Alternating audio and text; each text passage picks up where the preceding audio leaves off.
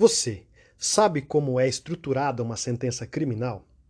Em se tratando de uma sentença criminal condenatória, a estrutura básica ou fundamental está prevista lá nos artigos 381 e 387 do Código de Processo Penal, que são os artigos que trazem os elementos essenciais que devem constar dessa sentença.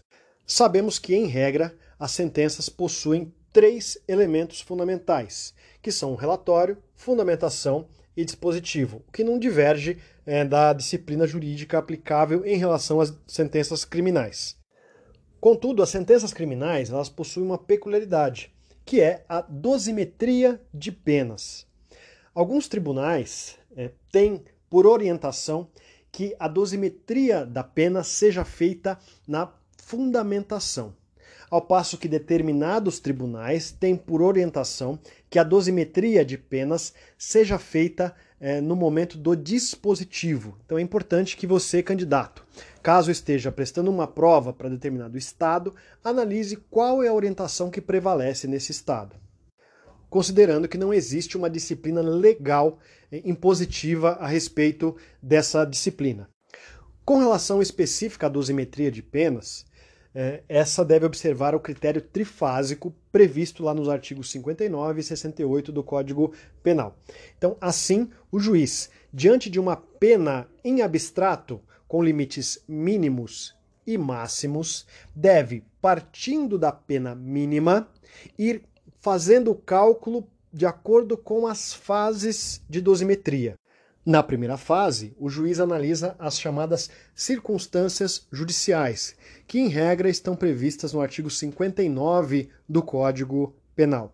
Lembrando que algumas leis, algumas leis esparsas, trazem também determinadas circunstâncias judiciais que devem ser observadas pelo juiz no caso concreto, como por exemplo a Lei de Drogas, que estabelece como circunstâncias judiciais que devem ser analisadas com preparação ponderância em relação àquelas do artigo 59 do Código Penal, a natureza e a quantidade de drogas.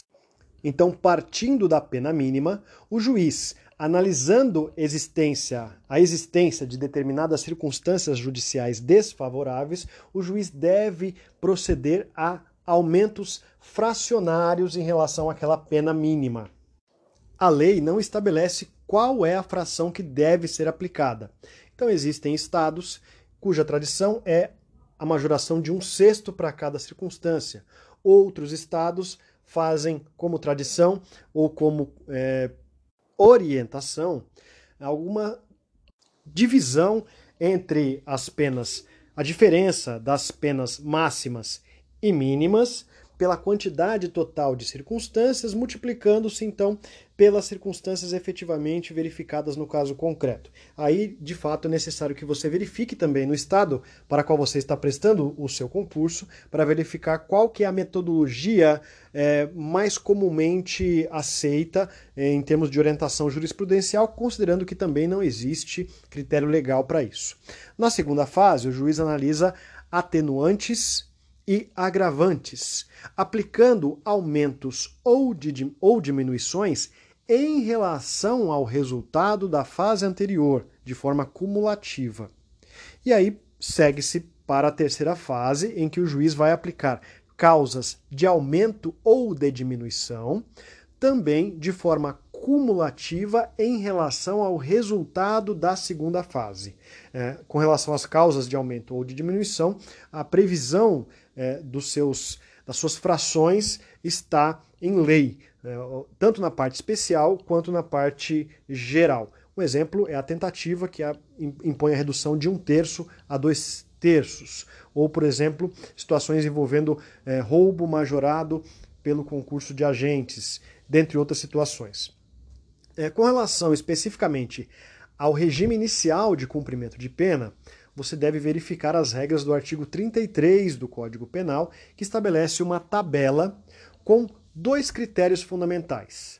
É, esses dois critérios são é, quantidade de pena e reincidência. Além disso, o parágrafo 3 do artigo 33 estabelece um outro critério adicional, que são as circunstâncias judiciais. Havendo circunstâncias judiciais, existe a possibilidade de fixação de um regime diverso, eventualmente mais gravoso do que aquele inicialmente previsto nos parágrafos do artigo 33.